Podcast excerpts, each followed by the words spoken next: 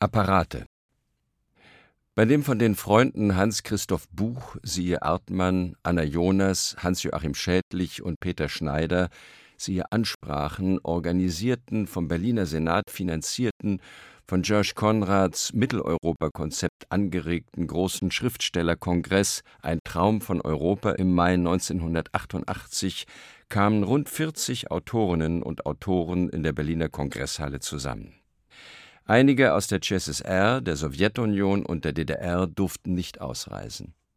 Die Spaltung Europas und die Einheit Europas waren die Themen anderthalb Jahre vor dem Sturz der Mauer. Von Aharon Appelfeld, Peter Bixel, Jefim Etkind, Jirzy Gruscher, Agnes Heller, George Conrad, Maria Antonietta Maciocchi, Claudio Magris, Libusche Monikova, siehe Atombombe, Harry Mulisch, siehe Attentat, Adolf Muschk und so weiter bis Susan Sontag, Andrzej Schipiorski, siehe Arm und Svetan Todorov war alles vertreten, was Rang und Namen hatte. Auch ich sollte ein Statement zur Debatte stellen, aber was konnte ich dazu beitragen? Das naheliegende Jalta Europäismus Dissidenz sollte es nicht sein. Da ich mich gerade mit Wilhelm Flusser beschäftigt hatte, sagte ich unter anderem dies. Wir befinden uns mitten in einer stummen Kulturrevolution, in einer neuen Mutationsphase des Menschen. Träger dieser Kulturrevolution sind die technischen Bilder. Das mag in den USA und in Japan deutlicher sein als in Europa. Weil diese Revolution nicht von den Intellektuellen ausgeht, haben gerade die europäischen Schriftsteller, Ausnahmen Italo Calvino und Hans Magnus Enzensberger, noch die größten Schwierigkeiten zu verstehen, was um sie herum gegen sie, mit ihnen stattfindet. Wilhelm Flusser schreibt, wir sind daran, eine Bewusstseinsebene zu erklimmen, auf welcher das Erforschen der tieferen Zusammenhänge, das Erklären, Aufzählen, Erzählen, Berechnen, kurz das historische, wissenschaftliche und textuell lineare Denken verdrängt wird. Alle Erkenntnistheorie, Ethik und Ästhetik und vor allem das Lebensgefühl als solches sind im Umbruch begriffen. Wir leben in einer eingebildeten Welt der technischen Bilder und wir erleben, erkennen, werten und handeln immer häufiger in Funktion dieser Bilder. Ich begrüße diese Mutation nicht, aber ich will versuchen, sie nicht länger zu ignorieren, denn sie wird nicht abwendbar sein. Sie wird jeden Menschen in jedem Winkel Europas erreichen. Denn die Sehnsucht nach dem glücklichen Dämmerzustand, der von den technischen Bildern kommt, geht über alle Grenzen hinweg. Menschliche Erleichterungen sind das, die alle Europäer zu erwarten haben. Wenn es eine Konvergenz geben wird, dann die der bildreichen Lehre und Zerstreuung, die im einträchtigen Interesse der kapitalistischen und der sozialistischen Nomenklatura liegt. Kurz auf die Zerstörung aus ideologischen Motiven, Folge der Teilung Europas, Folge von Jalta, Folge von Hitler und so weiter, folgen die Zerstörungen unideologischer, nämlich technischer Art. Und das erfordert ein neues Niveau der ideologisch-intellektuellen Debatten. Ob Schriftsteller dabei noch mitreden wollen und können, weiß ich nicht. Ob sie mehr zu bieten haben als die Antworten ihrer Bücher, weiß ich auch nicht. Aber ich wünsche mir, dass sie hin und wieder die Kraft und den Spaß aufbringen, diesen Debatten Zunder zu geben und nicht immer nur hinterherzuhinken. Ich schlage vor, in folgende Richtungen zu denken. Die Kulturrevolution in ihrer ganzen Wucht und Tiefe erkennen und zur Rede stellen, das heißt zum Thema machen die Computerkultur als eine nicht nur potenziell, sondern prinzipiell demokratische Kultur verstehen. Technische Fragen auch zu politischen machen, also auch zu literarischen. Die Technik ist gegenwärtig eine viel zu ernste Sache, um Technikern überlassen werden zu können. Flusser. In Konkurrenz zu den Bildern, im Kampf mit den Bildern, nicht gegen sie, das Potenzial der Fantasie der Worte neu entfalten das Verhältnis Mensch-Apparat neu bestimmen helfen, nicht gegen die Apparate, jedenfalls nicht gegen alle. Den Versuch einer Allianz Technik-Intellektuelle, die Nicht-Techniker, um gegen die Bilder- und Informationshierarchien die dialogischen Fäden, Flusser, zu ziehen. Genau darin sind wir ja, ohne uns dessen immer bewusst zu sein, Experten. Weil die Literatur nicht teilt, nicht angleicht, sondern ein klassisches Medium des Dialogs ist. Sie hält in den Worten von Elias Canetti die Zugänge zwischen den Menschen offen. Die künftigen Gesellschaften, wenn sie demokratische sein sollen, brauchen massenhaft genau das Element, das unter anderem der Literatur in winzigen, weil individuellen Einheiten ihre winzige, dennoch ungeheure Sprengkraft gibt. Susan Sontag neben mir auf dem Podium zeigte sich trotz oder wegen der Übersetzung ungeduldig. Eine Diskussion fand nicht statt. Das Thema war zu komplex für diese Veranstaltung. Mai 1988. Appellhofplatz Köln 80er und 90er Jahre. Wie sprühte man da in den Rundfunkanstalten vor Ideen und Anregungen? Gute Zeiten für Hörer und Macher. Und die beste Adresse war der Appellhofplatz in Köln, der WDR. Hier war es zum Beispiel möglich, mit dem Bielefelder Soziologen Niklas Luhmann, dem ich in Bielefeld nie über den Weg gelaufen war, und zwei Kollegen vor dem Mikrofon zu sitzen, über Studentenbewegung und Terrorismus zu diskutieren und von der Zustimmung des Professors zu dem sonst so geschmähten Roman Himmelfahrt eines Staatsfeindes 1992 siehe Ahab zu erfahren, die Mischung aus Empathie und Borniertheit der Studentenbewegung sei genau getroffen. Da dieser Roman von rechts wie links von den verschiedensten Kritikern, große Ausnahme Klaus Modig, niedergemacht wurde, habe ich das seltene Lob nie vergessen. Wir sprachen im Radio, aber erst in der Kantine bekannte der freundliche, bescheidene Luhmann, der große System- und Weltenerklärer, keinen Fernseher und auch kein Radio zu besitzen. Apia Antica Im Dezember 2001 ist die Entscheidung längst gefallen, der Liebe wegen die meiste Zeit des Jahres in Rom zu leben. Aber erst bei unserem Gang über die Via Appia Antica an einem sonnigen frühwinterlichen Sonntag wird mir ein Nebenvorteil klar. In Deutschland fühle ich mich für die wachsenden Reibungen, die neoliberal motivierten Zerstörungen, die schleichende Entdemokratisierung und vieles andere mitverantwortlich, muss und will darüber zumindest nachdenken, manchmal auch schreiben.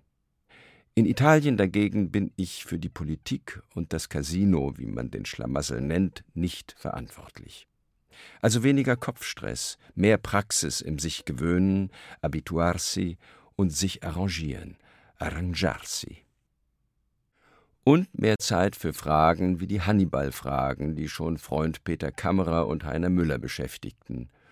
Wo ungefähr stand Hannibal hier draußen auf der Via Appia ante Portas vor den Toren der Stadt. Wie klug war seine Entscheidung als militärischer Sieger, so weise und rücksichtsvoll zu sein, das große Rom mit seiner großen Kultur nicht zu erobern und zu zerstören und sich wieder zurückzuziehen nach Capua und Karthago. Er schont die Römer. Einige Jahre später kommen die Römer und zerstören Karthago ein für allemal. Apple Seit Mai 1986 habe ich als Schreibgerät einen Computer, damals ein Apple Macintosh des ersten Jahrgangs 1984. Ein Student hatte ihn in den USA gekauft, auf Deutsch umgerüstet, in Berlin als Grundstock für seine Einzimmer-Computerwerkstatt benutzt und, als meine elektrische Schreibmaschine nicht mehr vernünftig zu reparieren war, mir zwei Wochen zum Ausprobieren überlassen und dann als gebraucht verkauft. Aus seiner Werkstatt wuchs die renommierte Computerfirma, die heute Gravis heißt. Mein Gerät wurde bald von 512 auf 1024 Kilobyte hochgerüstet, auf einer Diskette konnte ein ganzer Roman geschrieben und bearbeitet werden. Dieser Fortschritt wollte mit Fleiß gefeiert werden. Die Vorteile waren noch nicht selbstverständlich. Schnelleres Tippen, einfacheres Korrigieren, leichteres Tauschen von Absätzen oder Kapiteln, Namen, einzelnen Wörtern. Es gefiel mir jederzeit, an jeder Stelle fugenlos etwas einfügen oder streichen zu können. Ich merkte, wie die Aufmerksamkeit beim Schreiben noch mehr auf Sprache und Gedanken gelenkt wurde. Dazu der Vorteil, neue Varianten leichter durchspielen zu können, eine Passage an eine andere Stelle zu setzen, nur mal zur Probe.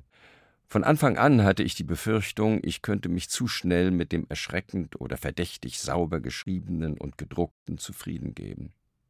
Aber das Misstrauen gegen den druckreif scheinenden Text förderte eher die Leidenschaft des Änderns und Besserns. Nach einem Jahr allerdings der Gau. Der Roman Mogadischu Fensterplatz, siehe Andrea, war im Frühsommer 1987 so gut wie fertig. Ich hatte ein halbes Jahr gründlich korrigiert und wollte zwei Tage vor der Abgabe noch eine Zeile verschieben. Es ging um die Jeansmarke, die der Terroristenanführer trug. Jesus, diese Ironie der Banalität, musste noch ins Buch. Ich sah die Zeile erst größer werden, dann den ganzen Text verschwinden. Dann war alles blockiert. In der Werkstatt konnten die beiden Spezialisten keine Hoffnung machen.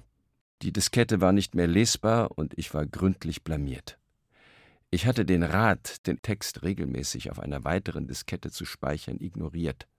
Die letzte Fassung war fast ein halbes Jahr alt. Ich sah den Roman verloren oder mich monatelang in der Galeere der Wiederholung, der Verknappungs- und Korrekturarbeit. Ausgerechnet der Roman über eine Entführung war mir durch eigene Dummheit von der Technik entführt worden. Und es gab keine GSG 9. Ich war hilflos als Täter und Opfer zugleich. Nach zweieinhalb Tagen der Anruf. Wir haben den Roman wieder. Er konnte wie geplant im Herbst 1987 erscheinen. Das sind Lehren fürs Leben. Das passiert einem hoffentlich nur einmal. Am Hecheln der Freaks nach den jeweils neuesten Verbesserungen der Hardware und der Software habe ich mich trotzdem nie beteiligt. Das Schreibgerät ist ein freundlicher Knecht, der mir ein paar Unbequemlichkeiten abnimmt und lesen, kopieren, verschönern kann. Das Beste und Schwerste beim Produzieren Fantasie, Handwerk, Denken, Fleiß, Formulieren, bleibt meine Sache. Zum Glück. Der alte Macintosh samt Tastatur mit Schweißspuren ist inzwischen im Literaturarchiv Marbach zu besichtigen. Apple County mit Hitler-Test. Hitler, he was an important man, sagte der alte Bauer und schaute mich von der Seite an, bevor er mir die violettroten Brayburn-Äpfel empfahl. Wir standen in einer offenen Verkaufshalle für Obst und Gemüse an der Landstraße Nummer 94 im südlichen Pennsylvania. Ein strahlender Maientag 2000, um uns herum blühende Apfelbäume, gepflegte Obstplantagen und frische Felder in einer gefälligen Hügellandschaft. Eine Gegend, die man auf den ersten und zweiten Blick idyllisch nennen könnte, eine fremde und vertraute Landschaft auf dem amerikanischen Kontinent, fern der europäischen Engen und deutschen Querelen, und dann kommt einem so ein Obstbauer mit Hitler. Ich war nicht zum ersten Mal im Fruit Market des Bauern Peters. Als Gast des Dickinson College in Carlisle gönnte ich mir hin und wieder das Vergnügen, aus dem Städtchen 20 Meilen nach Süden zu fahren, in bequemer Geschwindigkeit mit dem Auto über die Hügel zu schaukeln und mich dann beim Bauern Peters mit Äpfeln, Birnen, Marmeladen und Gemüse einzudecken. Nicht nur, weil alles besser schmeckte als die Supermarktware. Schließlich war ich mitten im Apple County, einem Zentrum der nordamerikanischen Obstindustrie, wo es Apfelblütenfeste, Apfelköniginnen und ein National Apple Museum gibt. Mit Mr. Peters hatte ich mich fast ein wenig angefreundet. Schon beim ersten Besuch hatte er mich in kuriose Debatten über Hindenburg und das Luftschiff Eisenhower und Adenauer verwickelt. Ein Hobbyhistoriker, wie es schien, der sein Wissen aus dem Fernsehen bezog. Wir sprachen uns bereits nach Landessitte mit Vornamen an. Er war stolz auf seine deutschen Vorfahren und eine alte Lutherbibel, die er nicht lesen konnte und mir eines Tages zeigen wollte. In der Nachkriegszeit hatte er im Schwäbischen als Soldat der US Army gedient. Und nun machte er mit mir den Hitler-Test. Ein wichtiger Mann. Damit sagte er nichts Falsches. Da konnte man nicht direkt widersprechen, aber der Akzent dieser scheinbar neutralen Wertung war deutlich. So schlecht war dieser Hitler nicht. Während John Peters die Äpfel wog, sagte ich zwei, drei Sätze, die im Amerikanischen nicht ganz so anklägerisch wirkten wie im Deutschen. Gewiss sei Hitler ein wichtiger Mann gewesen, einen größeren Verbrecher und Mörder habe es neben Stalin in der Geschichte nicht gegeben und so weiter. John Peters erklärte, was er mit wichtig meinte. Hitler habe mit seinen Untaten ja nur erfüllt, was den Juden vor 2000 Jahren als Schicksal prophezeit worden sei.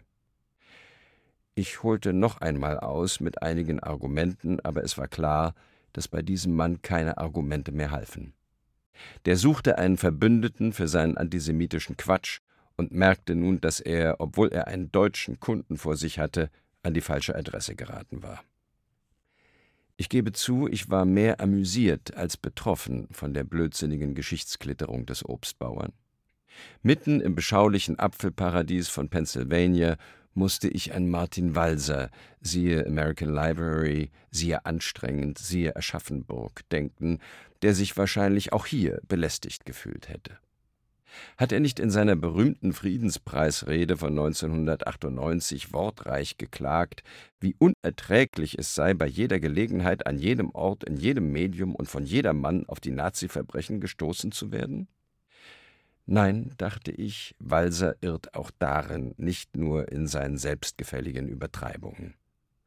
Es ist keineswegs unerträglich.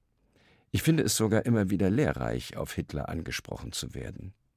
Natürlich ist es nicht angenehm, in allen Landstrichen der Welt mit diesem vor Jahrzehnten von anderen Deutschen erwählten größten Mörder aller Zeiten in Verbindung gebracht zu werden. Aber es ist unvermeidlich. Dieser Mann lässt sich einfach nicht aus dem Gedächtnis der Völker löschen. Und wir können uns nicht von ihm befreien, wie Walser wünschte.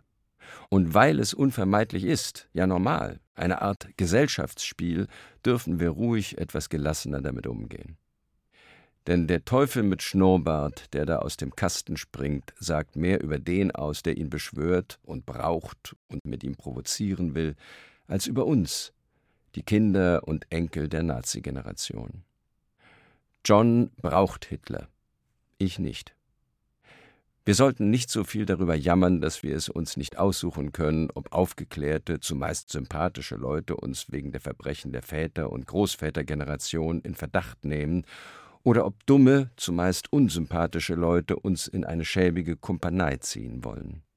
Beide Fraktionen irren sich. John Peters fragte, ob ich noch eine Apfeltorte haben wolle, geschenkt, und natürlich sagte ich ja. Ich hatte ihn nicht überzeugt. Gewiss gibt es schwierigere Diskussionspartner als diesen Obstbauern an der Landstraße 94.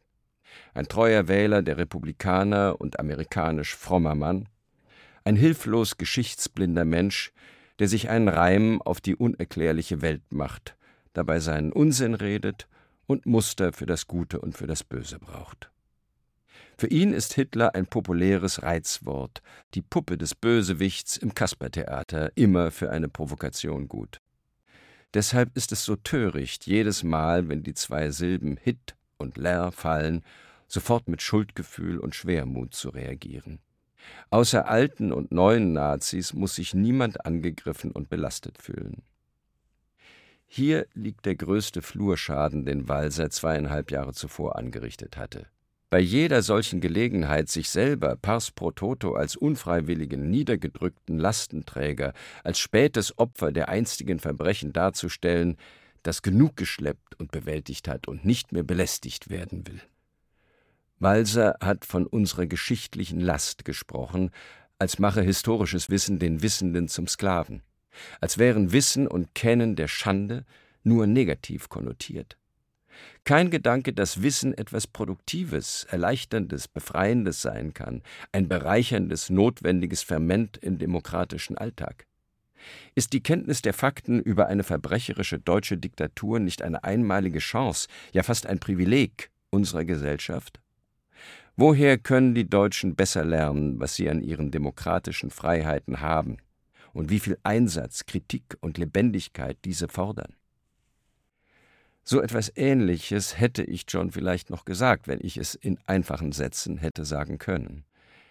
Als wir seine Apfeltorte aßen, beim Abendessen mit Freunden, erzählte eine Lehrerin, die von den Sioux abstammt, wie sie in einem Restaurant in der Universitätsstadt Carlisle nicht bedient worden sei, wegen ihrer Hautfarbe und des indianischen Gesichts.